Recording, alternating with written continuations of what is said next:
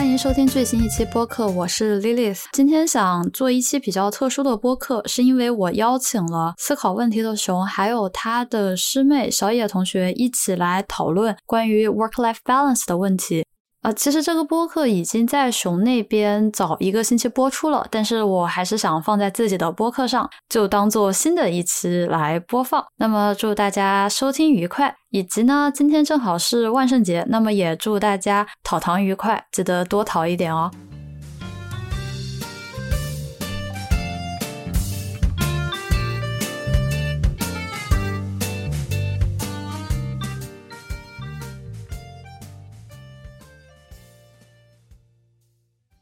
各位穷言穷语的听众，大家好，我是思考问题的熊，欢迎收听我们最新一期的播客。今天呢，我们要聊的一个话题是跟所有的硕士、博士，包括已经工作的一些同事很相关的。因为近期其实，嗯，有好几件比较热门的事情，都是在跟我们硕博生活相关的。比如说比较难过的一些跟自杀相关的事件。那我们其实延伸开来呢，这里面就涉及到很大一个问题，就是关于呃生活和我们的工作如何平衡的一个话题。那这也是我们今天想聊的一个主题。呃，今天呢，我们的节目其实算是一个小小的串台吧。呃，因为我们之前的一位嘉宾担担面，他现在呢也开了一个自己的小博客。现在首先让他再做一个自我介绍吧。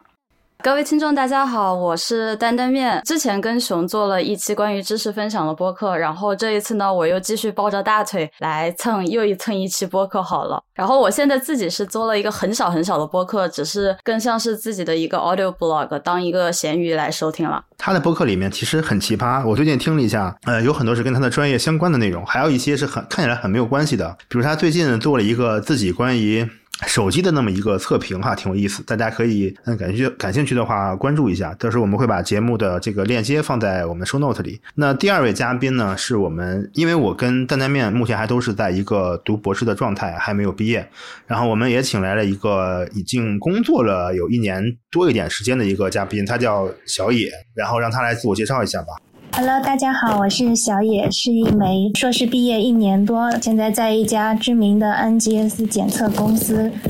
其实我跟小野认识也有一段时间了，但今天其实录节目到现在才是我们呃第一次开着视频来这么交流哈，感觉还是挺神奇的。嗯，之所以请那个小野来，是因为他可以站在一个工作的视角，然后真的来体现一下所谓的工作和生活的平衡。如果我们这个就是在听节目的这些同学们有可能要工作的话，那也可以感受一下他在自己的工作中是如何理解所谓的工作和生活。的平衡的，那其实我们聊这个话题，最开始是担担面给的一个选题。首先想听大家，我们也分享一下怎么定义工作和生活吧。既然你是要聊所谓的工作生活平衡。呃，就是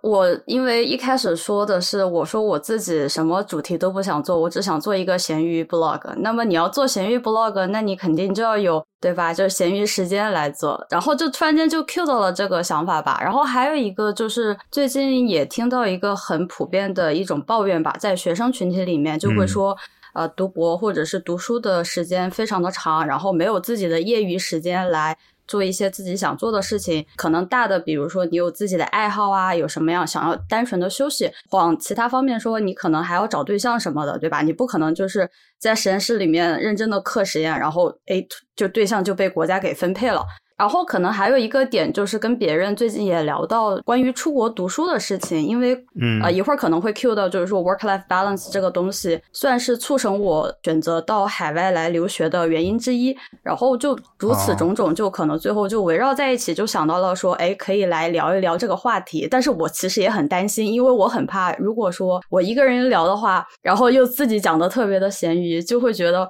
被人认为什么何不食肉糜啊，就是完全不能够体会别人的辛苦啊啊，我就很害怕。然后我就说，哎，那我觉得我应该还是挺需要跟熊，然后需要不同的角度来聊一聊这个话题，会更加 make sense 一些。其实挺好的吧，因为看我现在这边其实可以代表大多数在国内读博或者读研的这么一类群体，就是国内这个大环境下，然后你那边其实就是一个比较美国的那种所谓的读博的方式，是吧？对，是虚伪的，但是不能够代表所有。啊，对对对，当然，呃，我们肯定是不能代表所有的嘛，以防被喷。就是我们只能是从自己的角度讲一些我们这几年的一个观察和一个感受吧。然后小野这边正好也可以补充一些工作的一个角度，还还我觉得还挺全的。那就是说，所谓的工作，我们就先定义一下，就是说怎么定义呢？对我来说，我作为一个学生，或者说在读的博士，嗯，呃，就是似学生但又非学生，需要去上课的那种工作来讲，就是比如说我的研究课题，我觉得这是一个最核心的。就像你说的，什么能给我钱的，我基本上可以把它定义为一个工作。那么，在我自己看来，我的整个百分之百的时间里面，那撇开这个工作的时间以外的东西，那么剩下的所有我都认作为是我的生活。我不知道，就像小野的话，会是怎么去想的？哦，哎，那小野，你现在工作一年多以后，你理解的工作跟你读博之前的、读研究生呃之前理解的工作一样吗？怎么说呢？我我觉得其实是有相同的，就是既需要学习，也需要创造价值的。但是不同的一点的话，按道理说的话，是工作应该创造价值要多过于学习。对对。毕竟老板老板不会花钱请你来，就是专门为了让你学习，是吧？但是读博的话，你要给导师创造价值，这是必须的。但其实应该学习的比重是应该占的大一点的，就是理想状态下，我觉得是这样子的。嗯。对，明白，就是可能，嗯，你读研还读博也好，其实很多时候一一方面两面讲吧。虽然老板会说你是给你自己读的，是吧？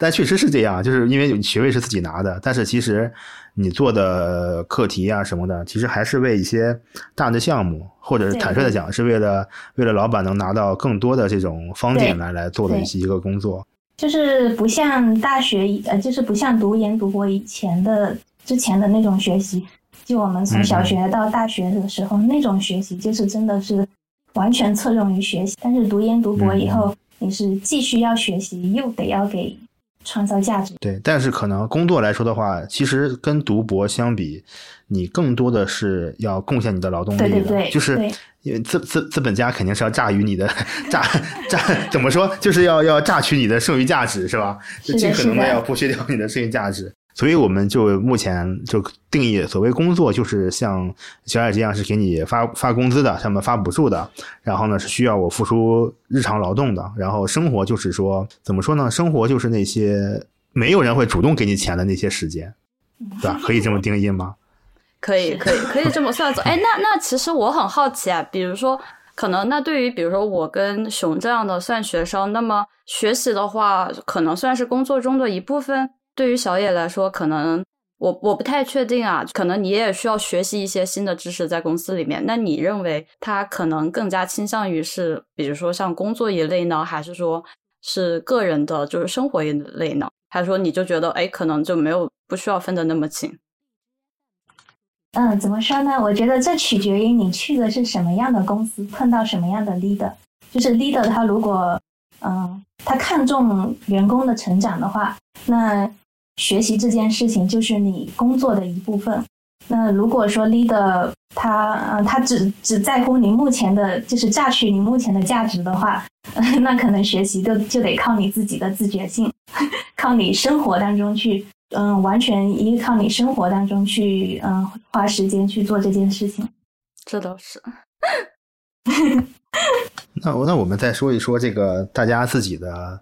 目前的生活和工作是。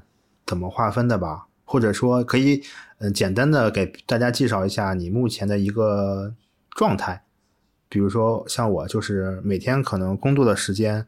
或者我理解的工作时间，怎么说呢？我想想啊，这个说不好，容易被被被被被榨汁。就是呃，我我把我坐在 我坐在实验室里的时间，可能一天有十二个小时，至少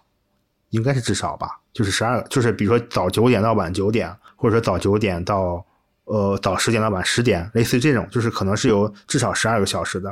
啊。当然这其中包括中午的那个休息时间哈。但是我觉得我不能把这十二个小时算作是我的工作时间，因为我可能这十二个小时里面会有接近于，我觉得啊会有至少四到五个小时是处于一个摸鱼状态的，就是 就是我。哎，对，吃饭你可能会走神儿或者玩手机之类的，刷刷什么，呃，可能跟你的课题本身没有强相关的东西。对，然后大概可能就是我觉得有七八个小时在工作吧，然后其他的时间就是日常的吃喝玩乐什么的。而且我有一个感受哈，就是还挺明显的，我不不知道你们有这种体验，就是我自从搬了家以后，我搬到一个离实验室很远的地方，就是坐地铁的话，上海你大概要半个小时的时间。就是这半个小时的时间，就给我造成了一个很深的感受，就是我感觉我的生活和工作从搬家以后真的分开了，就就是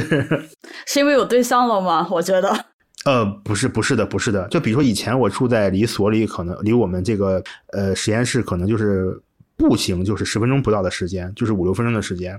那你其实就想着啊，我晚点回也没事，或者是我早点去也没事，我可能待到十点半、十一点也 OK。那因为现在你可能要赶地铁，对吧？他有末班车的时间，然后你会知道自己我必须可能在九点或者十点这种时间段内我要走。那而且你会路上再过半个小时那种地铁的轰隆轰隆的那种的生活，然后当你到家那一刻，你就感觉哦，好像有一种下班的感觉。就是我我目前反正这一两个月这种状态，就是感觉好像呃通勤时间的长增长增加。然后某种程度上让我好像能够区分一点自己的生活和工作了，对，大概我每天就是这样一个状态吧。然后回家以后可能会干点有的没的，而且我很久都没有周末去过实验室了。这个我看，我想对于大多数呃硕博生来说是比较不同的一点，也可能是因为我这边比如说呃女朋友在这边，对吧？周末可能会呃转一下或者是休息一下。也是我目前的一个状态，所以说这是我自己的一个生活工作的划分吧。一般周六日是基本上不太工作的。然后晚上可能也不会到很晚，可能我的作息在很多人听起来会非常的奇葩，我也不太建议大家模仿。就像刚刚熊讲到的，熊是比如说早九晚九，然后十二个小时，但是中间可能有吃饭或者是休息的时间吧。那么因为我是化学专业的，所以我会做实验，然后再加上出于我实验上的特性，它很多时候它要求在一个比较连续的时间内需要工作，所以。久而久之，就培养成了我的一个习惯，是我大概早上八点就会就位，就在实验室里面开始工作，然后一直工作到下午四点，就这中间是没有休息，也没有吃饭的时间，就我不太吃午饭。呃，我的习惯是在前一天大概会计划好我需要做什么样的实验，我就大概会清楚，比如说我在某一点会做一个什么样的实验，然后大概多久能结束，以及我可能还要去预约一下仪器，所以说整个流程下来。这个算起来大概八个小时，那基本上这个时间是全部压榨完了。就一旦我实验一做完，然后我可能就打包回家，因为我还要回家做晚饭嘛。然后因为肯定跟室友在一起，所以我们会倾向于把时间错开，就有的人早一点回去，有的人晚一点回去。那么我就是早回去的那种。而对于一周工作几天的话，我一般肯定至少五天会有。然后剩下周末的时间，我老板反正是从来不催的，就他也不会管你周末工不工作。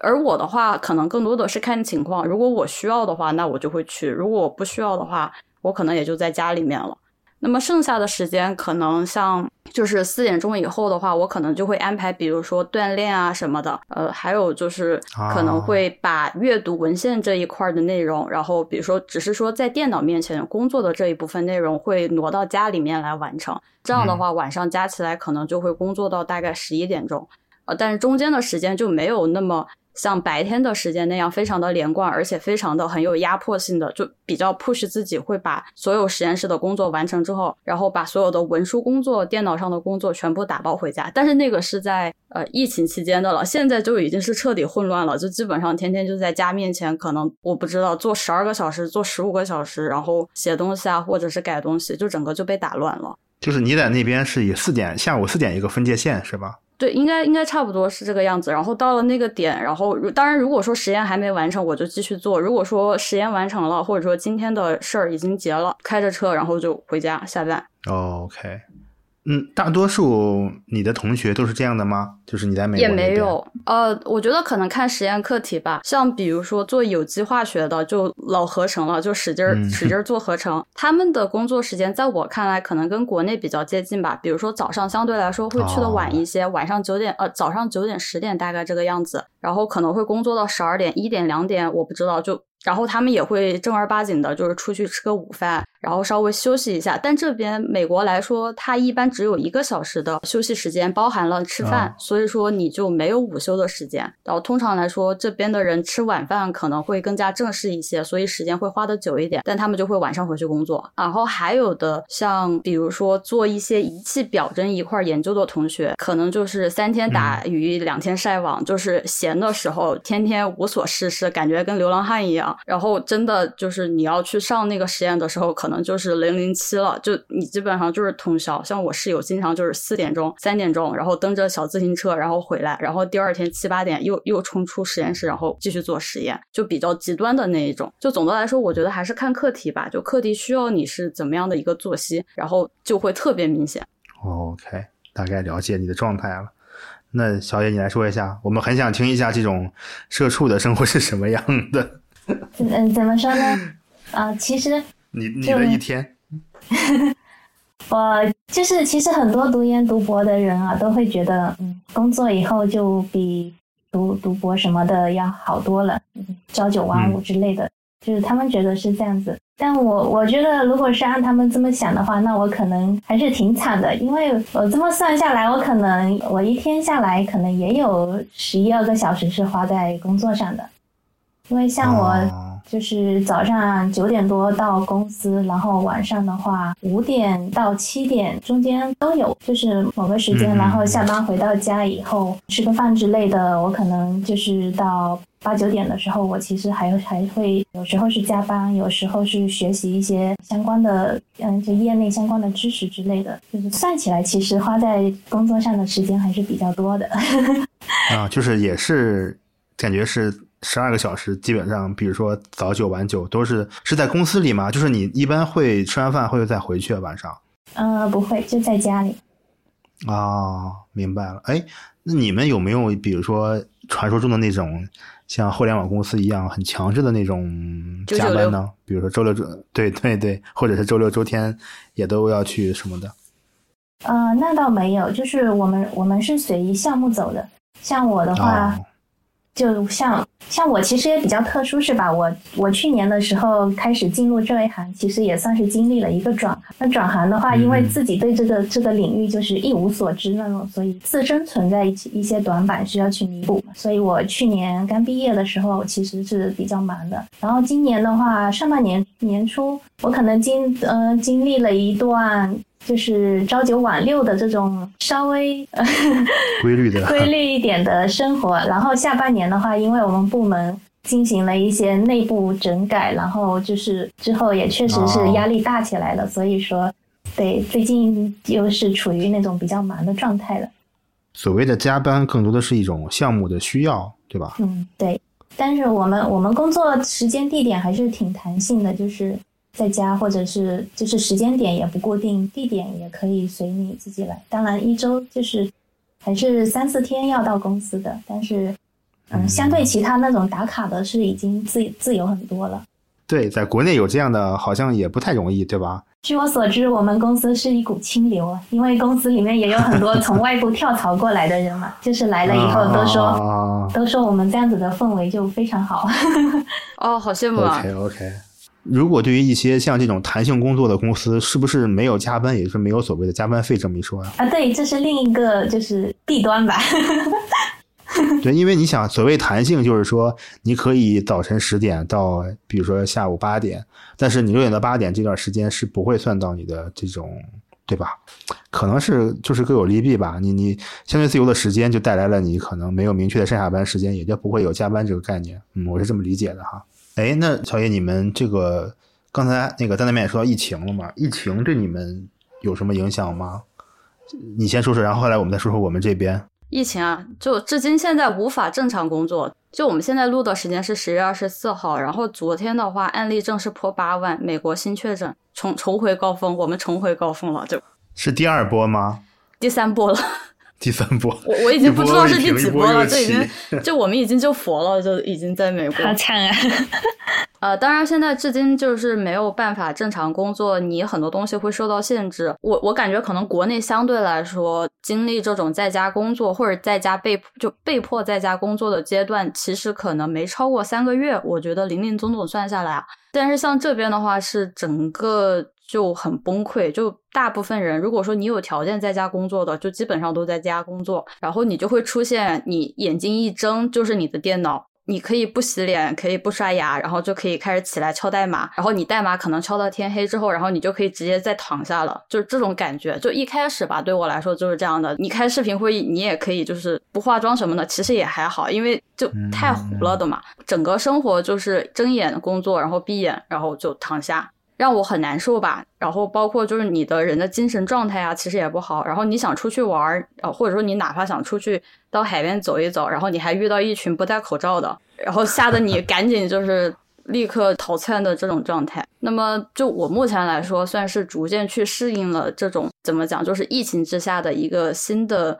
呃日常生活安排吧。就是早上可能还是需要出去走一走，然后。就是中间自己单独要抽个时间出去跑个步什么的，呃，也尽量就是说能看书的看纸质书的看纸质书，就不要太看电脑，因为像我之前去检查眼睛，就度数又涨了，就我都觉得就眼睛看电脑看太久了，晚上还是要抽一点时间出来认认真真看看电视剧什么的。哎，对你必须你必须得就是强行抽一个娱乐时间出来，不然你坐在电脑旁边一看啊，又是一堆数据，又是一堆代码什么的，就太难受了。但不能像以前那样，比如说。啊，你还可以去健身房锻炼什么的，那相当于也是一个休息时间嘛。但现在就被剥夺了，就没有办法，我又不敢在外晚上外面出去锻炼。我觉得还是回不了以前的。但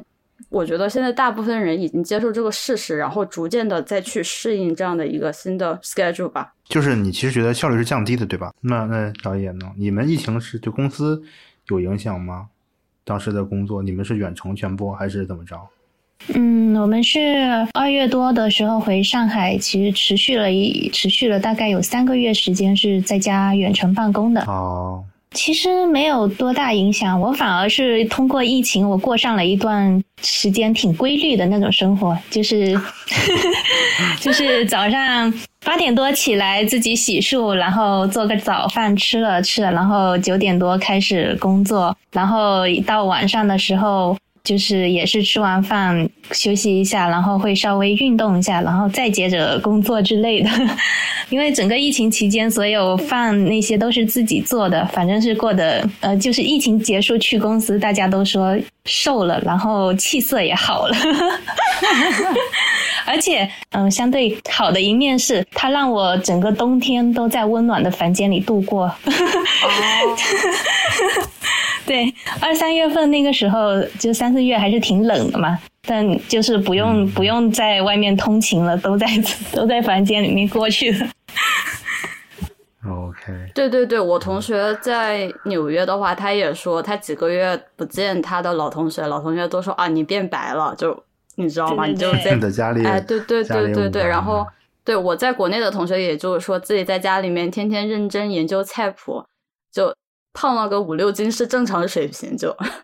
对，就对我来说反而就是省了在路上的时间，然后工作效率什么的反而就就都还挺好的，然后生活也保障的挺好的。我因为其实国国内比较严重的就是其实是过年到大概是六月份那个阶段吧。对，呃，我其实感突然那个时间段，我意识到我在家里这么长时间待下去，我是完全没有办法正常工作的，就是那几个月。我完全就没有什么状态，因为你可能每天醒来还要想中午吃什么，晚上吃什么，然后你吃完饭还要洗碗，对吧？就是可能感觉这些事就把你一天都串起来了。然后我自己呢，就是完全没有什么精力或者没有什么这种。精神去做我的那些课题啊什么的，等于感觉我就是上面就是略过的感觉，所以我也是跟在那面一样，觉得很难很难，就是疫情让我的工作效率是降低的。你工作的时候没有思考过你早上吃什么，中午吃什么，晚上吃什么吗？这这也穿上了我的 一天，不管在任何情况下，就是我我可认真了。不是，就是你知道食堂里永远只有那十个菜，就是你无非是那十个菜的排列和组合，而且你。你就是把餐盘拿上，然后餐盘放回去。但在家里面的话，你多了很多。我不知道公司是什么样的。你你那属于没有人给你压力，像我们是还是正常周一跟周五，老板都会问进度跟就是结果的，所以说你是到时候是必须要呈现的，所以说就 不存在你这个问题了。哎，小野，其实我不想起一个问题，像你自己做饭呢，还是说可能比如说公司有那种工作餐，然后晚上或者是可能在外面吃啊，还是说你就自己在家做饭这种？嗯，我们公司有食堂，但是就是自费的，没有说包包。嗯，午餐之类的没有。然后，嗯，我疫情期间比较勤劳，是自己做的饭。然后疫情一结束，又失去了那个做饭的动力，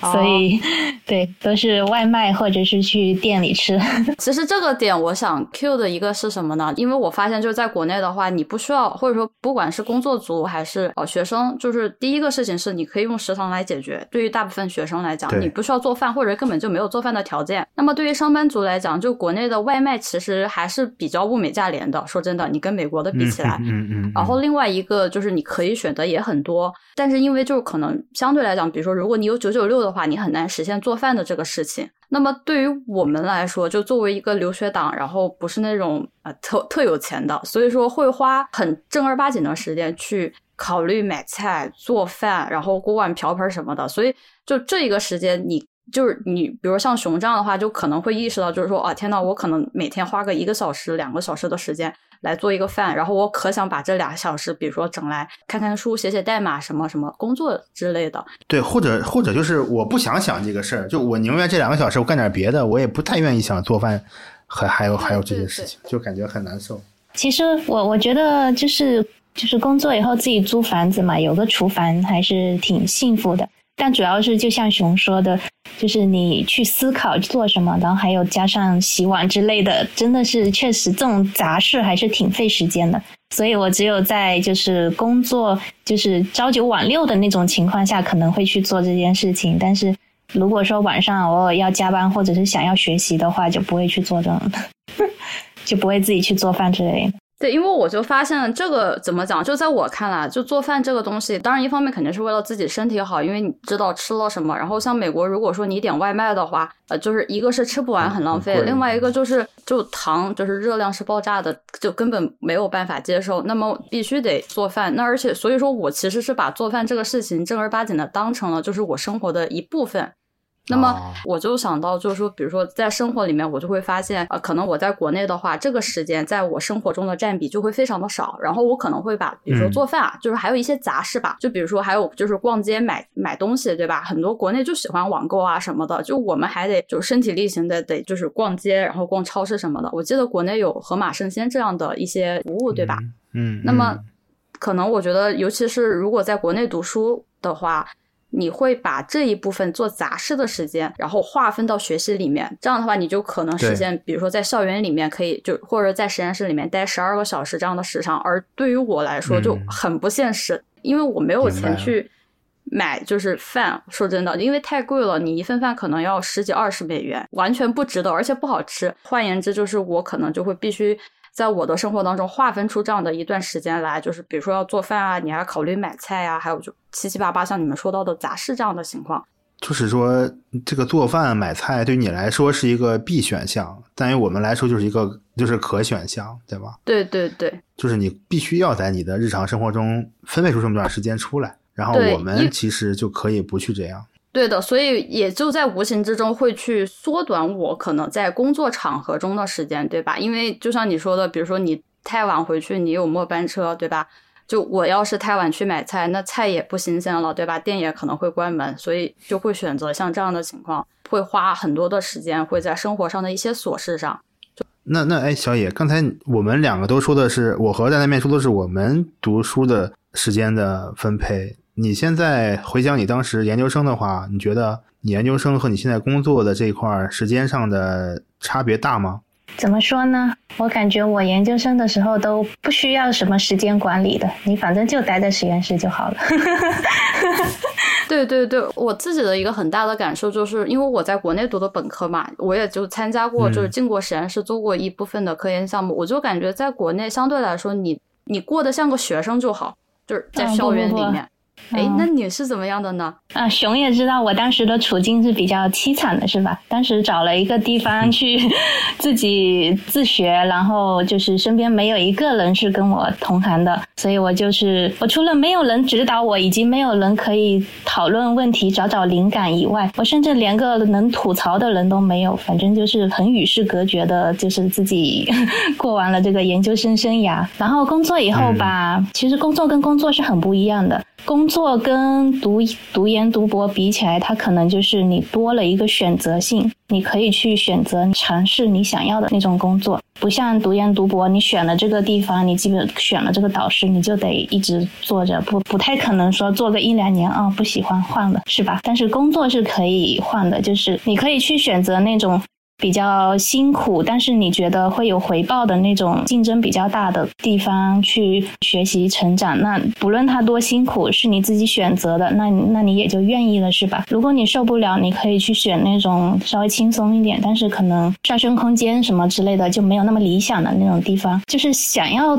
得到些什么还是需要付出辛苦的工作，想要工作要付出的辛苦，并不并不比读研读博的时候少，只不过是就是确实给了你选择嘛，你自己想要什么，然后你就付出什么去交换呗。那你现在的状态是一个比较这种紧张的，或者说你会觉得是一个竞争比较激烈的一个环境吗？还是怎么样？嗯，对我现在倒不是说竞争比较激烈吧，是怎么说呢？我觉得我进了一家比较有实力的公司，但同时也碰到了一些注重注重员工成长的 leader，所以自己想要去提升自己的话，就会觉得有很多东西需要学习，所以要付出的包括时间还是精力什么的都挺多的。但是这是我自己选择的，就是我想要去提升，也想要有更好的发展空间，所以我愿意去做这件事情嘛。那如果说我我觉得太累受不了的话，可能某一天就选择换一换一个地方。哎，当时我工我出来找工作的时候，我其实面了挺多家公司的，就是真的不同的公司风格就挺不一样的。当时也有给的薪资差差不多，然后对方给我开出的他觉得比较能够诱惑我的一个条件，就是他们那儿特别轻松，很适合女孩子，就朝九晚五，包括很多适合女孩子是。对，但是。但是可以看得出来，你在那里做的很多东西的话，可能就是非常重复性的，确实没什么压力，但也是没什么提升。重要的是，可能你也见不了多多少世面吧。所以说，就是我觉得是比较有竞争，也也有能够让我提升的这个地方。但是相应的，我就得付出的这种辛苦呀。就是，也就是说，你是主动的，在这个工作和生活之间，你是愿意，其实，在你工作以后，还是拿出一部分。可能看起来应该属于工生活的这个时间放在你的工作上了，这是你一个选择而已，是吧？对对对，就是很，就是很多同学就是也会说什么，就是觉得工作以后都特别轻松，就是觉得朝九晚五，朝九晚五的工作确实有，嗯，在上海这种地方也有，你能够。能够回报你的东西也少，能够成长的地方也少，是吧？就是看你做什么样的选择，就不是说所有工作都是那种很轻松的。所以我觉得跟读读研的时候相比，确实就是多了一种就是选择的，就是选可选择性吧。其实我觉得小野这个说的很好，就是并不是说我一定想要摸鱼，或者是说我一定想要拼，就是拼零零七什么的，而是我觉得我需要一个选择的权利，就我想去选说。哦，我想努力，或者说我想在这个上面有一点个人的发展，还是我想就想摸鱼，我今天就躺了，就我也。不想让人来左右我这个决定。我感觉啊，就是比如说小野讲到了从学校里面，然后转入到社会，因为我也听说过很多人啊，我只要比如说完成这个学历，我毕业了，好，我要进公司里面摸鱼，怎么怎么样？我我绝对就是听过不止一次有人这么说到。如果说我们回想起来，有点像高考的时候，就是说老师说啊，你高考完了之后你就解放了，当然就这个东西肯定是在扯淡的，对吧？呃，像小野说的话，可能很多人感觉到国外来读书，然后很多人打出的一个招牌就是说，好，我们这里的怎么说，就是工作时间制度就没有像国内那么剥削，对吧？就我们这边一听就是早早早八晚四，还有人就是可能白天都不出现，你你使劲摸鱼就完事儿了，可可爽了，然后就稀里糊涂就拿到博士学位，就。怎么说？你可以这么过，但是你很大的概率上会被开除。要在美国能够拿到学位，尤其是像博士，或者是说所谓的 STEM 嘛，就是数理化，可能还有就是计算机，大概理工科的一类的 PhD 学位的话，大家都是很拼的，没有人吊儿郎当的就能拿到学位。我希望大家不要有这样的一个就想法，说感觉就是一到哎，对对对，一到美国来，然后你就可以就很开心的就随随便便能够拿一个博士。那你现在在那边，其实你在学校里面的，就是那些和生活相关的时间是怎么分配的呢？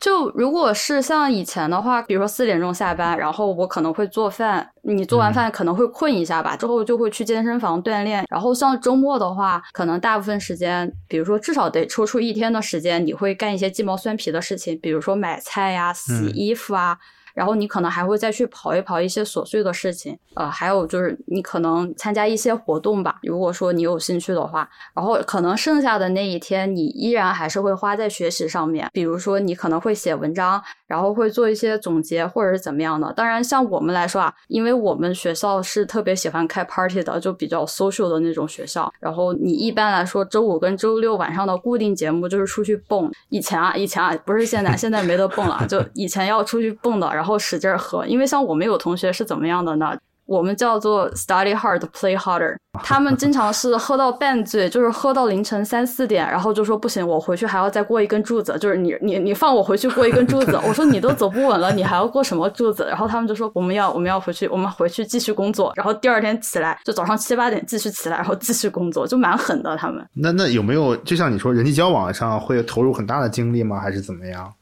就是这个 relationship 会。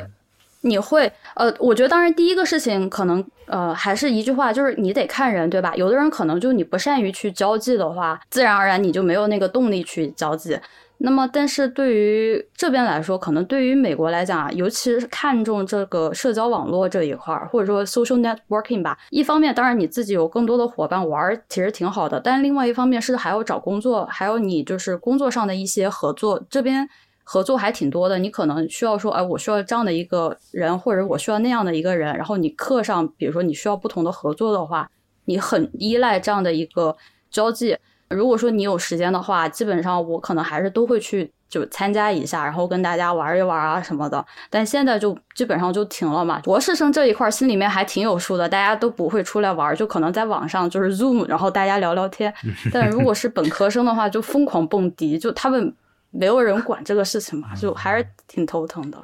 但是我听你讲下来，是不是你这个所谓的，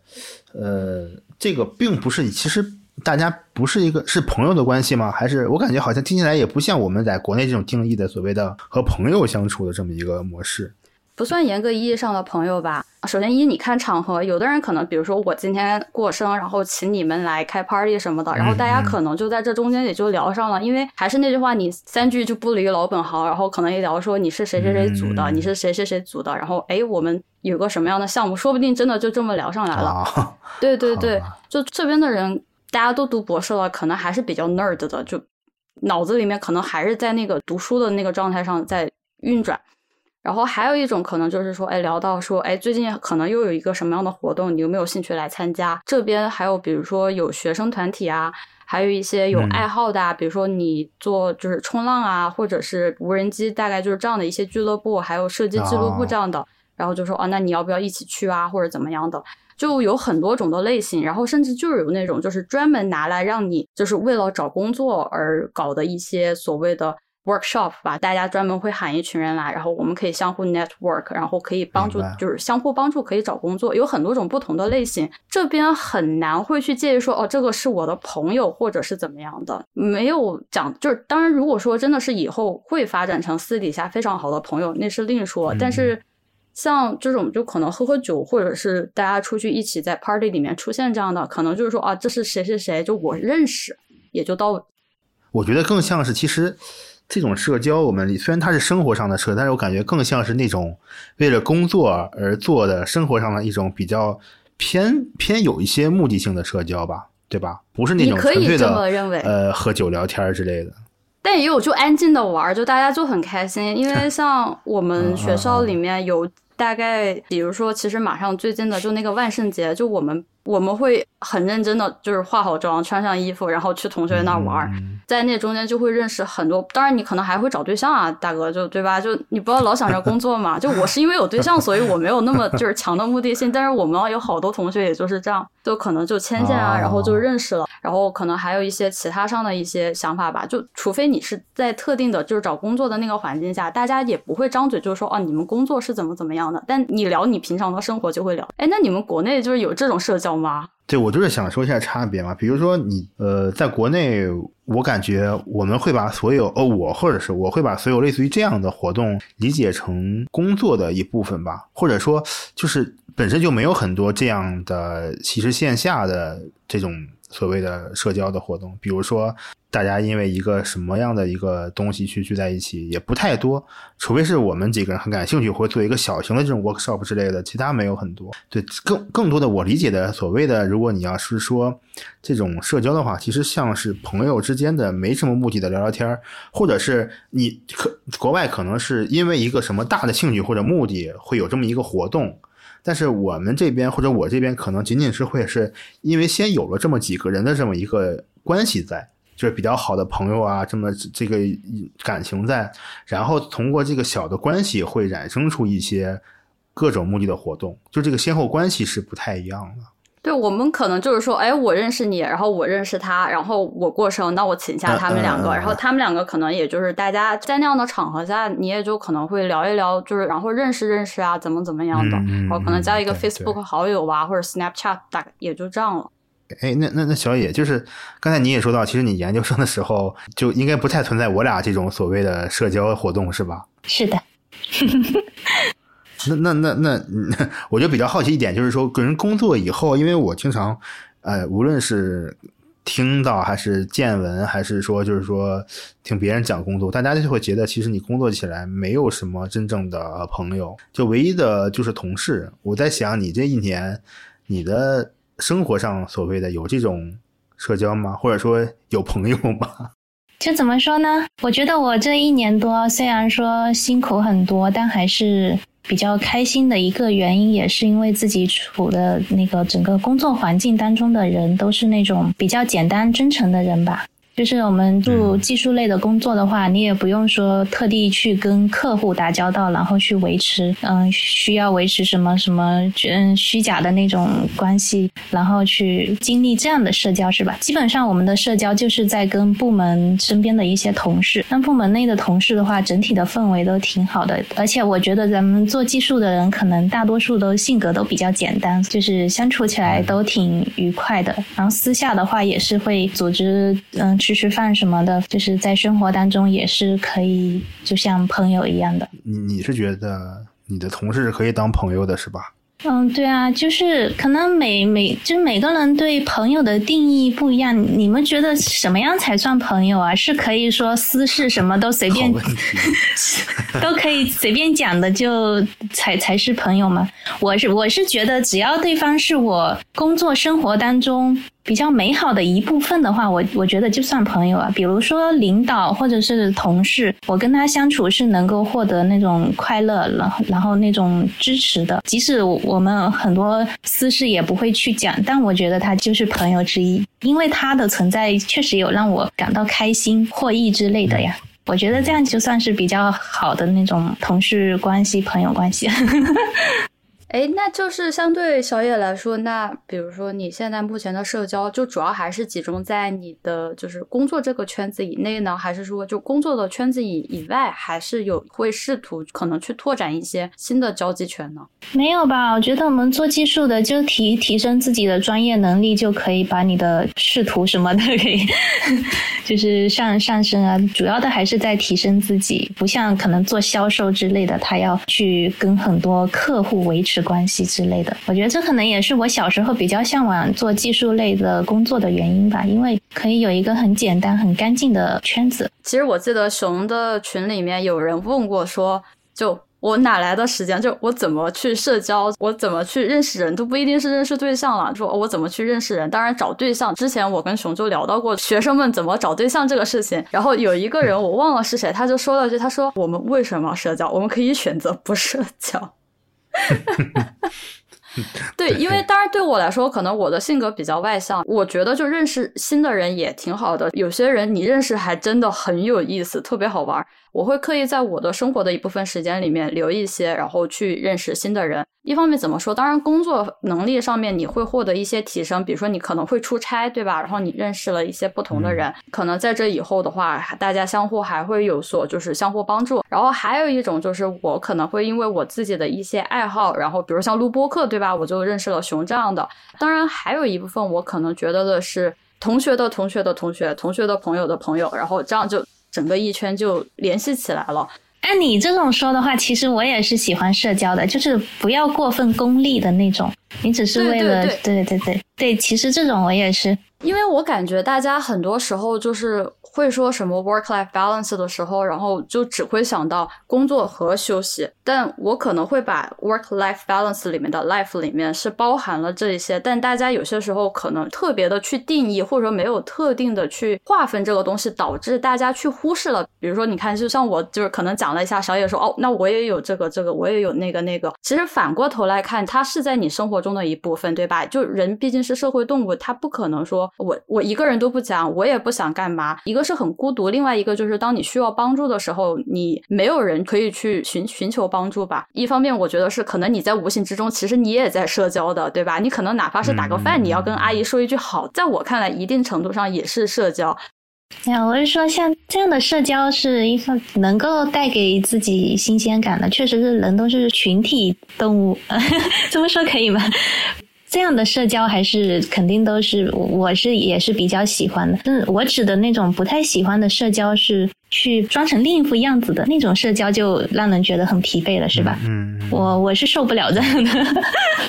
对对对，我也我也受不了。但我可能更加倾向于，比如说我跟熊的话，可能就是我们会认认真真，主要去聊，比如说跟播客相关的，我可能会跟他分享一些播客相关的文章。但是我绝对不会跟他分享说，快看这一篇文章在 Science 上面发布了，怎么怎么样。但是你说的也很对，就是我不会为了熊，然后就是为了做这个播客，然后在熊面前装作说，啊，我是一个什么样的人，我要凹一个什么什么样的人。人设其实这个还是很重要的，因为我感觉有些时候大家也会说社交很累，感觉自己要装一下，然后才能够可能打开这就是打开这样的一个社交圈子。但我在想，就是说，如果说你真的需要去装，或者说你要很费力的去掩饰一些什么东西的时候，可能这个圈子真的不太适合你。可能装了一段时间，你装的要不然就是有破绽，你要不然就很累，要不然就真的是你自己都信了。就其实我我感觉就是怎么说，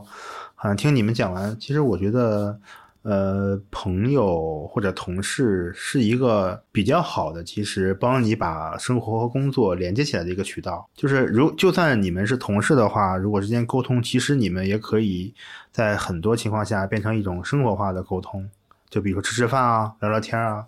那即便你们是朋友的话，也可以会可能聊到一些合作上、工作上的事情。就是我觉得这个都都挺好的吧。我现在的其实个人的想法，一般会首先会直截了当的去因为一些需求去认识一些人，比如说我假设我想要做一个什么事情，我需要人帮助我，或需要向人求助。那我会去就是发展一段关系，先认识这个人。但是我这个时候时间段，我觉得呃，我们之间还就是比较正常的讨论大家的需求就好了。比如说我想做什么，然后我想问问你怎么做，或者说你觉得可不可以怎么可以怎么做，你来问问我。然后在这这个基础上，就很多时候两个人因为 A 事情，比如说认识，有可能会在 B 点反而成为好朋友。怎么讲呢？咱们两个人是因为这件事情认识的，在某一天发现，哎，有另一个共同的爱好。就这个时候是我会比较惊喜的地方，那我就愿意再进一步的跟你去多展开一些我的生活，对吧？多分享一些我的想法。那我也是通过这种思路，其实找到了很多现在跟我非常好的朋友。比如说我现在呃交流最多的一些人，其实都是最早因为一些我写的文章啊、帖子啊认识的这些可能在专业上或者某一个方面有交集的人。那我们聊得多了以后，会发现可能大家同时又喜欢 B、C、D 三个事，那这样的话，我们感觉你的连接就会更多，然后可能你之间的关系会更巩固。吧，然后现在也是因为有不少人变成了非常好的朋友，就会无就是无话不说的那种。可能我们见过彼此的家人呀、孩子呀、父母呀，然后会定期的去约线下的见面啊，都是有的。其实我感觉这些就是没有必要分得太清楚。但是我现在就是更倾向于一开始的时候是更直接一些，我不会漫无目的的交朋友了，就肯定是因为一个需求，我欣赏对方的某一个点，那我愿意去了解你，去跟你沟通。那如果呃缘分不到，或者说三观不合，那我们就到这个地方就可以结束了。那假如说好像还三观挺合的，或者有一些共同点，我们就可以再深一步的交往。我是这么一个一个观点。其实因为熊这个事情说到一个点什么呢？你要交友，你是出于一个目的，而工作方面可能是工作一方面，但你也提到了一个东西，爱好。就爱好可能就跟兴奋剂一样，就我适当的要在生活当中就是去添加一些，而且我是那种需要靠新鲜事物来刺激我自己，就因为工作也太累了嘛，你可能会去学学烘焙啊，或者干嘛干嘛的。说到这一点，就。我自己可能安排的时间其实真的不会特别多，就可能更多的是通过一个碎片时间来培养。我不知道现在像在工作里面的话，像小野这样，就你已经有了一些固定的爱好呢，还是说就你也会试图去寻找一些就新的爱好来就调剂生活？嗯，怎么说呢？我才工作就是一年多一点点吧。在前半年的话，因为自身的那个特殊情况的话，我其实工作压力还挺大的。那后面的话，反正总体来说，我闲我经历的闲的时间还不多，所以我没有太多机会去发展自己的爱好。但是我之前是是有这个计划的，因为我想我小时候就挺喜欢画画之类的。当时其实原本是打算报班去学，就是学习油画之类的。那后来的话，因为公司的一些政策调整的话，也把这个计划给 搁置了。只是。自己闲暇的时候，自己会稍微画一画，但是投入的时间不多。嗯，我感觉你好像其实就把工作当成了生活的一部分，其实在你这儿好像并没有特别的区分。对，因为我觉得我现在工作的还挺开心的，主要是因为我在工作上就能够有有接触到一些能给我新鲜感的东西。然后也有有成就感的东西，包括同事之间的关系也很好的话，就可以从同事身上就得到一些相处的快乐吧。我本身还挺喜欢自己的这个工作状态的。就是你觉得，其实工作的好坏，很大程度上其实决定了你生活的质量。就是小时候就看过一句话，说人的一生绝大部分的时间都是花在工作上，是吧？所以你一定要选择一个自己喜欢的工作。我小时候就是这么想的，所以我去我选择了做技术这个。一方面是我觉得它可以保证我有比较干净的社交圈子，就是不用为了利益去刻意去维持那种社交关系。另外一方面就是我自己这个人确实是对一些技术上的东西有这个向往吧。对，嗯，所以说我觉得现在的工作性质就是本身是我自己喜欢的，再加上担担面一样，我也是个很喜欢新鲜的人。那我读研的时候，我的一个最大的痛苦来源之一，可能是因为就是我在那个封闭环境里面，几乎没有任何能够带给我新鲜感的东西，心心态上处于非常倦怠的那种状况。但是到了毕业以后就不会这样子了，因为本身工作上的话就有很多学习的机会，包括也有各种不同的人的话。部门的人还是挺多的，三四三四十个，然后包括还有一些外部学习机会，嗯，能接触到的人和事还是比读研的时候要多很多的。然后加上工作上工作内容的不同吧，也是能带给我新鲜感的一些东西。包括你如果做得好的话，还还会收获一些成就感嗯之类的。所以说，我觉得这个状态就是我自己挺喜欢的。所以说，感觉他的那些兴奋的点在工作上就满足了。对吧？好像不不像，比如说担担面这样，就需要会发掘一些兴趣啊，怎么样的？发展兴趣这个事情其实也想做吧，但是我觉得就目前来说，工作上的新鲜感还能够 给我一定的那种满足感。这个事情可以对这个事情可以放在后后面一点。了解了解，我发现一个很大的区别了，就是我从来不打算去喜欢工作，就我把它只是看作一个，就是他给我钱，我有一个职业技能上的一个发展。呃，可能这个稍微扯得远一点，就是我。既不会喜欢工作，我也不会去讨厌工作，而这样的一个态度，使得我可以在工作的状态当中非常客观的去面对所有的挑战。尤其是你在 research 的过程当中，你会遇到挫折，这是必然的。如果说我特别去喜欢科研什么的，反而会受到很大的打击。再加上我其实对化学这一块，或者说我整个不管是读博什么的，我看的就是一个很简单的一份工作。你可以去做前台，你可以去做后端，你可以去当码农，你也可以去读个博士。就在我看来，这些工作。作是一样的。对我而言，它未来的职业发展的曲线吧，可能就会升得更高，所以我选择了这样的工作，是肯定可以给我带来一些惊喜，也可以给我带来一些刺激，这是肯定的。可能对我来说，我觉得维度不够丰富吧。工作可能更多的带给我的是一个成就感，然后还有一些就是知识上的储备提升，这个是一定的。但它并不足以去弥补我，比如说在生活里面，因为我可能本身就是一个比较喜欢去玩啊，工作上面没有办法去满足我，或者说我也没有把太多的个人情绪投入在工作上面。明白，就是你其实算是一个呃工作和生活分开的人，然后才有可能谈平衡。可能小野现在他其实更享受的是一种呃在工作上的那些成就感，可他可以带到生活中去。但他已经感到比较有幸福感了。其实他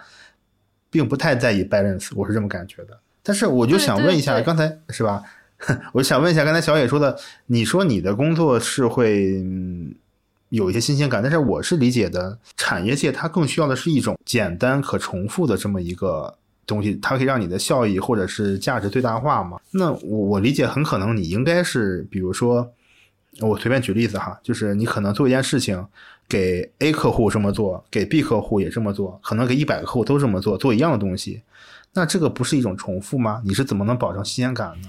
嗯，怎么说呢？这种重复的工作确实是有了，是我工作的一部分，但不完全是。其实我之前经历过一段时间，就是确实我对这种重复性的工作觉得有一点点厌倦吧。但是，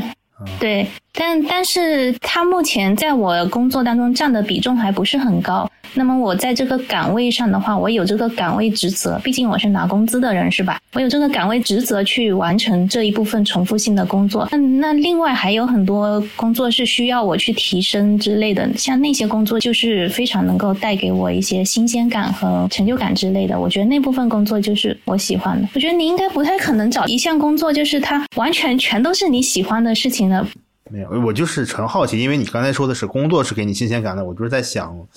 我理解工作，嗯。可能会不会没有什么新鲜感？我觉得可能到你的境界够高的时候，你就会觉得这些都是套路、重复的东西。反杀我，感觉很恐怖。没有没有，你应该都会经历这样一个，就是从充满新鲜感的学习不断积累，到最后它嗯渐渐变成是对于你来说只是重复性的劳动这种过程。但是你当你到那种你觉得这事儿对你来说已经是重复的这个时候，你就可以去谋求新的职业发展。了，就是要更上一开始对岗岗位或者是的那种转型，你要去嗯新的一个台阶去上了。那那这这是一个过程吧？我觉得确实是。其实怎么说，我也确实，因为我也可能考虑会换一些呃具体的方向什么的。确实，我我能理解，肯定你前期其实都是新的。你知道我发现我们有一个巨大的 bug 吗？我们三个人里面。我们三个人里面还没有人到三十岁以上，应该是这样吧，对吧？就是可能工作了几年之后，第一方面是你可能会达到一个瓶颈，或者说你没有那么大的动力去学习、精力去学习，这是第一个问题。觉得我我当然只是只是我们三个作为学生又非学生吧，没有经历过，在一个 start up 的一个过程，就一个阶段上面，对对。那么觉得我感觉又要变成何不食肉糜的一个一个批判了，就是我们并没有成家，严格意义上来讲，就我们没有承担就是家家庭责任。还是回答熊的那个问题，就是说，哎，我怎么去避免重复性的工作，或者说，我如何去避免停滞不前？那么，我觉得最大的一个事情就是去学习。第二个点就是你要去长那个新的就是技能点，而在这个东西你是就是不可避免的会去占用你的时间。目前来说，我们的生活还算比较单调，工作工作完了之后，我们就哎。就是可能培养一点自己的爱好啊，或者是说围绕着工作，然后展开一些相关的学习，那也就完了。但随着我们的年纪增长，可能我们需要面对的责任吧会越来越多，可能那个时候会变成一个关于学习新的东西，或者说再去平衡工作与生活的时候，又会有更多的难题出现吧。我是觉得我们聊了这么久，好像突然就一个疑问，就是说，所谓我们聊生活和工作的平衡。但是似乎好像我们现在聊的，发现生活工作之间有没有界限，其实都并不是那么好界定的一个事情。就因为我可能还是会人为的去设定一些限制，就是我至少呃，哪怕是我在工作里面交的朋友，我也不会在第一时间让他就说大部分的进入我生活，了解我私底下是怎么样的一个人。因为我可能私底下是一个非常奇怪的人，我不懂就。对对对，然后就可能会影响我在工作里面的形象，对吧？就不叫人设吧，就是因为你在工作上面，你肯定，比如说你作为一个项目的一个负责人，那你肯定得拿出你该有的气势，拿出你该有的专业度，而不是你在下面就嘻嘻哈哈，就是说，哎，同学们，这今天我们一起来摸鱼，对吧？不可能像在播客里面就说来摸鱼就行了，这这要是在工作场合里面做的话，那就就很不合适。我还蛮恐怖的，觉得突然想到，像你刚才说的，你不希望你的。比如工作的同事过分的，就是提前或者说深入了解你的生活。但比如现在像我这样，我在做一个播客，或者说我在写一些文章，那我可能在这里面有很多非常非常内心的或者真实的表达。那那如果有一天我的工作的 leader 或者说我的同事，他们就是非常了解，或者说，当然这好像有点。就自以为是了，就是假设有人就是通过这个东西了解到了你很真实的一些想法和内心，然后但是你又不了解他们，我突然觉得好像是不是还蛮恐怖的？那我难道不应该让他们知道我的这些事情吗？但是你要知道，你一旦把所有的言论发布在网上，那他就在网上了。就你不能说，因为我发在网上，我又不能让别人看，那这个就是太双标，这是第一件事情。那么我可能第一个想的就是说，你任何发布在网上的东西，你哪怕是有被审查或者是没有被审查，你都需要对自己的言行负责，这是一个成年人应该有的觉悟。那么第二个事情就是，我可能不在意对方是怎么想的，因为。我觉得说，如果你因为这个东西而质疑我的工作能力，或者是说我觉得你在工作上有什么毛病的话，那我觉得你这个人也是有毛病的，一定程度上。我不知道你们有没有遇到过，就是工作能力很强，但私底下就是德行有一点垃圾的那种人。我不知道你们是怎么去看待的。嗯，你们想象中的留学生的混乱生活里面，就是那种的男主角、女主角的那样的人，但是人家的工作能力非常的强。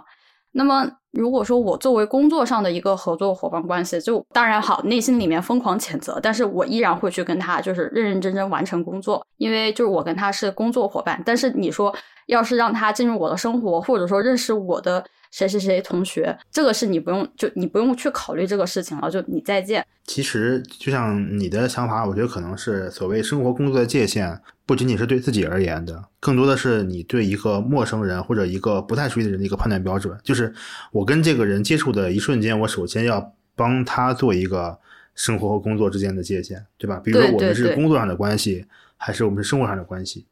嗯，这个是需要分清楚的。因为已经见过太多，就是你工作上和私人上是完全不同的两个人，在一个人身上，不能因为说他个人生活上有跟我不相同的一些想法的话，我就拒绝与他工作。因为你要知道，能找到一个人才或者找到一个在工作上与你的就是节奏非常匹配的人，其实是很少见的。当然，我就跟他工作就好了，我不需要就是说在生活上跟他有太多的交集，免得到时候大家打起架来就怎么收场嘛。那那像这种，当然这种是所谓有没有必要分界限的。那像工作上，比如说你你可能在实验室在工作的时间是工作的，但是你回家还是工作的，比如说看文献啊，在分析数据啊，怎么样的。但是你在工作的时候呢，有的时候其实也在可能呃刷刷淘宝啊，或者买买东西啊，或者是干点别的事情。我个人是比较拒绝的，就我自己的习惯就是，我只要一到实验室，我做实验就完事了。我做完我就走，我基本上都很少坐下来，就除非是可能喝一杯咖啡这个样子，把能够所有的文书啊，比如说就是找你可以在实验室以外干的活儿，全部都踢开，然后把只能在实验室完成的工作全部压制到就在实验室里面，我完成了，然后我就走，我干嘛还待在那儿？撤就完事了。然后回来的时候，就是你可能会更加灵活一些。我很少会说在工作里面去。刷淘宝，除非你可能就坐在那儿要我等十分钟，然后你打开手机刷刷微博，那差不多。但就很难会说早上一上午十点钟到十点半，然后刷个微博，然后再看一看淘宝什么的，就很少。你上班的时候有有时间摸鱼吗？嗯，没有。或者说有这个有这个可能吗？也不是说完全没有可能，就是你可能整整体项目不忙的时候，你还是中午的时候。休休息休息什么干点就是反正稍微休息一下都是放松放松的事情对吧？但是整体上我们在公司的节奏还是比较快的。我是生活当中有工作，但工作当中没有生活，是不是听着有点惨？就是像我最开始说的嘛，因为我们公司还是挺注重学习的，所以我们有时候工作时间会有一些。各种会议需要学一些东西，那学了东西你就没有时间去做项目，然后可能你工作时间以外，你要花一点时间去把这个补回去。但是我个人觉得这个学习是值得的，愿意去付出这样的时间嘛。然后我想说的是，有一种。不太理想的状态就是读研或读博或者是工作的时候，你所有时间都要拿来，就是把你的生活就是帮别人干活对，就是把你的生活时间生活时间都给压榨过去，纯工作而不是提升自己。我觉得这样子的一个地方是不太理想的，在这样的地方待着的话，可能就不太值得了。但是如果说你工具人。嗯，对对对，这个好像我看我们大纲里有一个问题，就是大家面写的，呃，如果只有刚才你说那个，如果只有工作或者是生活的状态，会有什么影响？你你们有想象过吗？比如说你你的所有的生活就是工作。或者说你没有工作，只是生活这样的时间，我其实经历过一小段时间。在我刚毕业的那个时候嘛，因为我自身觉得自己很多方面基础比较薄弱，很多需要提升的地方嘛，所以公司没有硬性要求我，但是我花了很多时间去，就是反正我基本上把我的身心都放在工作上。但是一开始的时候，就是领导都还觉得挺挺感动的，还觉得感动，对，感动中国年度十大人物，不是，就是觉得。小姑娘这样子挺懂事什么，她她她挺欣慰的那种啊。但是后来后来，因为我在工作上反正是犯了一些失误吧，我觉得自己因为不小心呢没有做好。当时其实那个事情也不太大，但是我对我来说我就非常非常的受伤。因为我觉得我全身心去做这么一件事情了，我依旧就是没有做好它，让我觉得自己非常失败，就那种感觉，你懂吧？我当时的时候就突然明白，不论你去做什么事情，不论你花，就算你把所有时间都花在上面，它还是有很多不可控的因素，不是说你花的时间够多，他就百分百都成功的。所以就是当时就领会到这样一个道理吧，就是觉得你不能不能把所有鸡蛋放在一个篮子里边的。那种感觉，当你把自己的整个精力都放在这一件事情上，但最后他却，嗯，没有给你你期望的那个结果的时候，你真的会觉得非常非常的受伤。生活要从多方面的事物当中去寻找成就感的这种你的价值体现，这种平衡的状态会比较好一点。对于我觉得读书最重要的知识点就是，你哪怕是付出了你百分百的热情，科研仍然可以让你非常失望。当然，工作也是。所以，所以就是这也是以其中的一个原因，就是让我觉得可能就跟追对象一样，你你只追那一个，好吧？就是他要是 fail 你，那你你你的失败率就百分之百，对吧？那么我我怎么着，我还是要去从其他地方找一点安慰，其他的方面获得了一些成就感之后，然后再回到工作上面来，继续克服那些困难嘛。因为我觉得在科研里面，大家面临还有当然工作嘛，以后整个人生里面就是你会有不断的挫折。那么在这里遇到了挫折，你可能就要需要去其他地方寻求一点安慰，然后你再回头来去克服这个困难。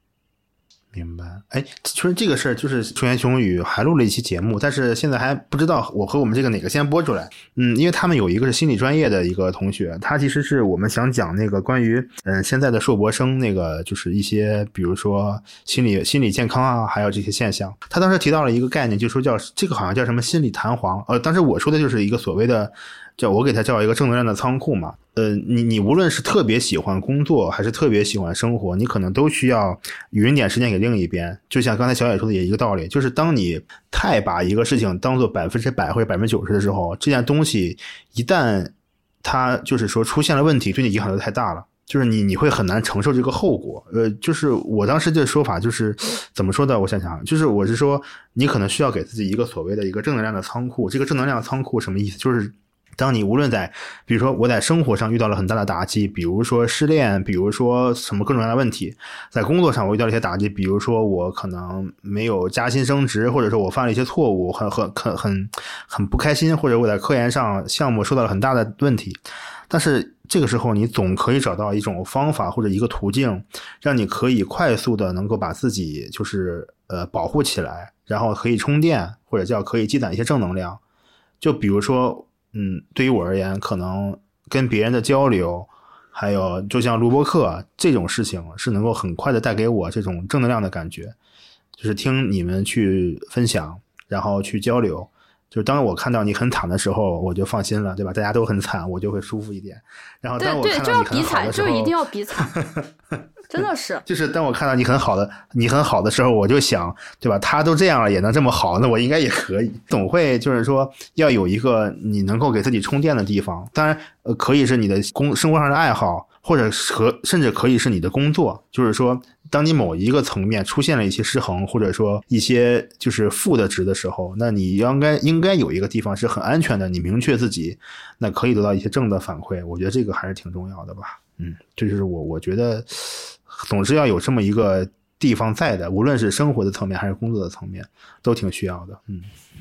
对我，我觉我觉得这个话题可以关联到熊最开始说的关于很多硕士博士跳楼的这个事情了。我前两年在读研的时候，我我不知道是因为我现在关注的少，还是确实确实前两年比较频繁。当时的时候。有很多的那个硕博士跳楼的那个新闻，然后我当时有看一个知乎讨论啊，就是有有很多人都在说，现在硕士博士什么的，就是心理承受到底就是学生心理承受能力太差了，没见过世面，为是为了这些什么事情就想不开，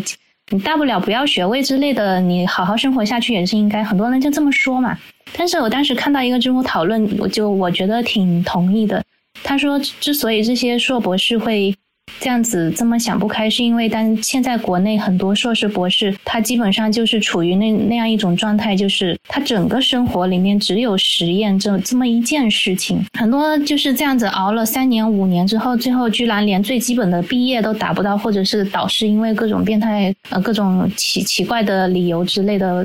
，anyway 就是跟导师之间不融洽之类，他去想想不开，其实。就是就是因就是因为这种他他的生活里面，他整个生活里面完全只有这一件事情，那最后这一件事情还不理想的时候，这真的是对他对对一个人的那种打击是非常毁灭的。所以我觉得，并不是说这些跳楼的人心理承受能力太差，而是真的是真的是承受太多了。还是要生活工作平衡一点的话，可能也会让我们整个人更健康一点吧，对吧？是的，大概就是这个意思。是的，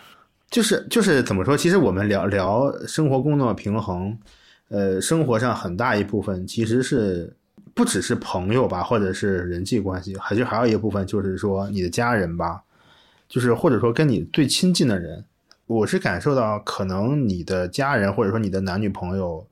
都不一定不一定是那个我理解的所谓生活工作的平衡。其实我现在感觉自己做的平衡的不是很好。是因为我感觉我现在生活偏多了，就是 这个这个好拉仇恨，对对对，开始了，开始了。呃，因为因为怎么讲，我是很坦率的在反思我这段时间，就是我把很多的精力放在了一些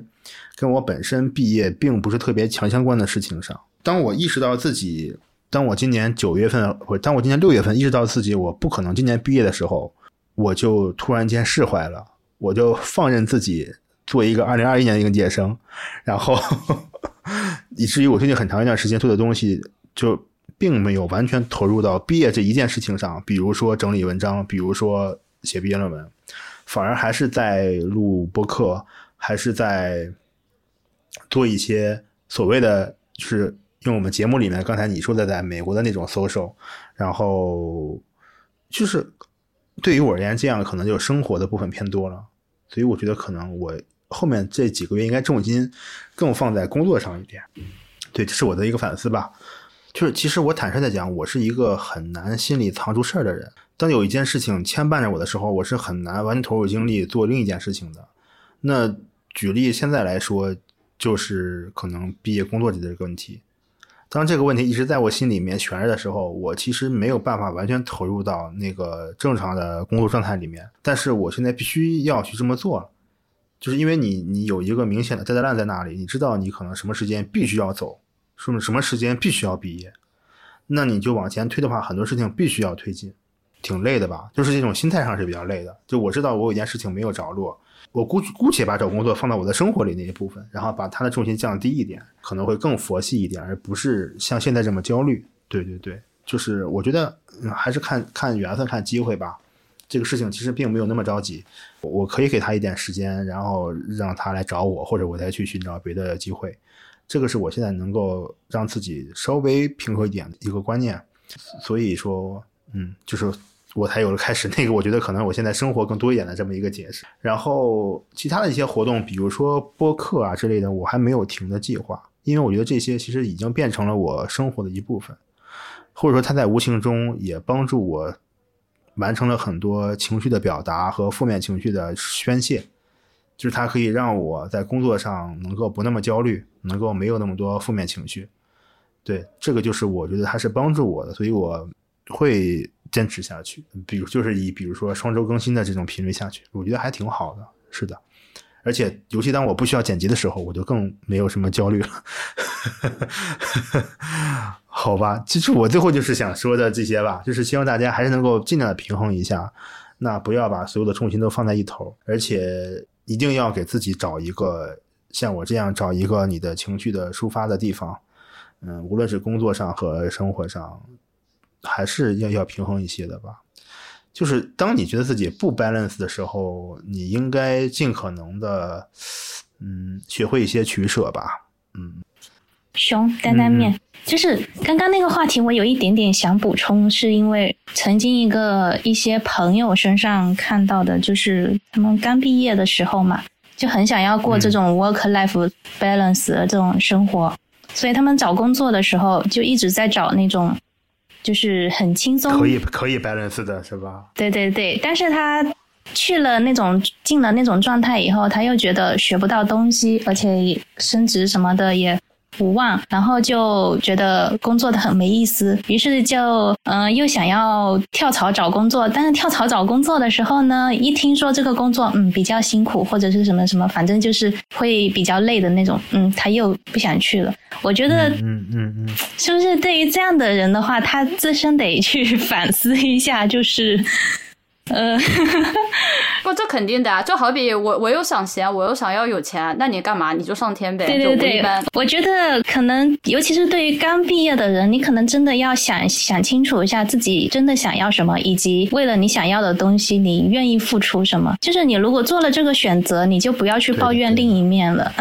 就是我我理解的所谓 work life 的 balance，并不是五比五的，或者是五十对五十的，而是你可能每一个阶段，或者你每两三年。会有一个自己的划分的比例，比如说，可能我我现在，比如说最近两年，我的可能对于我来说，呃，生活和工作七比三就算是 balance 了。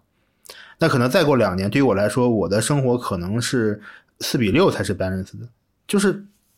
它就还是像，其实蛋奶每条是一个动态的，就是你一定要在某一个时期内评估一下哪个东西对你更重要。然后你可你可能适当的有一个倾斜吧，就是一个动态调整的一个过程中，而不是一定是我们所说的五比呃五比五的五十比五十的状态。而且对于很多人来说，他们每个人的喜欢的 balance 也不一样。那可能有的人就是对这种呃工作的强度并不敏感，那他可能 work 是八的时候，他已经就 balance 了。那个时候百分之二十就够了。有的人可能就是对那种天生的就需要更多的时间休息睡觉，那他可能他的 life 就需要是是七的样子才 balance。所以说每个人都不同的。我们这里讲的 balance 更多的是一种你自我的认同，就是我觉得这样是可以的，而不是说我心里很扭捏的是我明知道觉得我不 balance，但是我还要接承受。嗯嗯，大概是。这个是一个观念。我我我只是借这个话题想起，我想起就是看曾经看过的一个一些朋友的这种状态嘛，所以对，所以就是想提醒一下，如果是同样是这样状态的人的话，可能自己内心需要去考量清楚自己真的想要的是什么。对，这个这个肯定的，因为我觉得所谓的平衡，其中的一个代价就是你必须得牺牲点什么，我觉得很难两全。在我看来，balance 更多的一个在英文，我个人的感觉叫做 compromise，叫妥协，而不是我全要。我觉得很难，我觉得很难。嗯，我觉得就我们三个人目前来说都非常的清楚自己有哪些东西是不满意的，或者说在这个平衡里面我有哪些是没有做到的。比如说对我来说很明显就是对家庭的陪伴这个事情我是没有做到的。虽然你可能看着我作为一个。安静的个体就不考虑任何的，就是外界的互动的话，很多人可能还比较羡慕的一个生活状态。但是这个是一个不现实的一个考量。清楚说，我一旦要出国留学，然后在面临现在一个非常奇怪的一个国际形势的情况下，我没有办法回去去看我的家人，没有办法跟我的就是国内的小伙伴一起玩。我要接受这个事实。比如说像小野讲到的，我可能需要很辛苦，但是我觉得我能学到很多的东西，我觉得是挺好的。因为我想要去进步，我想要去学习新知识，所以我势必得付出什么。我可能会牺牲我的个人生活，比如说呃，我想去学画画，但是我没有办法。那么可能对于有些人来讲，比如说他可能更加倾向于在家庭啊什么样的，还是要有牺牲的觉悟。就是哪个东西对你来讲，在现阶段，你要不然觉得不重要，你要不然觉得说这个东西你必须得让道，因为有更重要的事情需要去做。就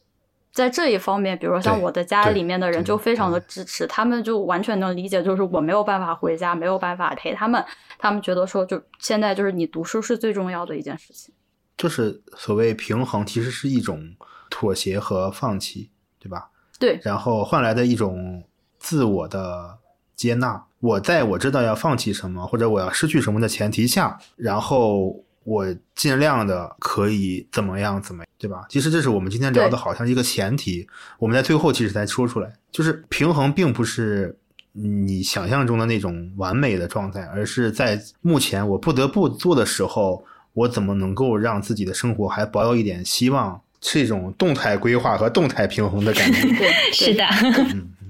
其实可能今天还没有涉及到的一点是关于家人，因为我记得熊在之前的播客就讲到过，可能陪伴家人的时间太少了。就其实像我的话，我也是两年多就一次都没有回家，一直是在国外的。他们肯定是我生活中的一部分，但说真的，就是我的生活中其实给他们的时间几乎为零。就没有陪伴，然后可能也就是在微信上视频聊聊天之类的这样的一些行为，可能今天就没有涉及到这么多，但是也可以提醒一下大家，就家里面的人，至少对我来说，他们是我最坚强的后盾，所以在这一方面，我认为我是失衡的，就是在陪伴家人这一块，这是绝对不合格的，对我来说。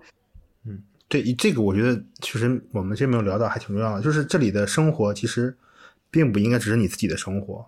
就是还有你把它分享给你的家人的那些生活，这个确实是大家也应该多多考虑一下的。嗯，其实我我现在处于一种工作生活还不算很平衡的一种状态，但是我自己可能不太 care 的一个很大原因，就是因为我单身，而且家人离我也比较远，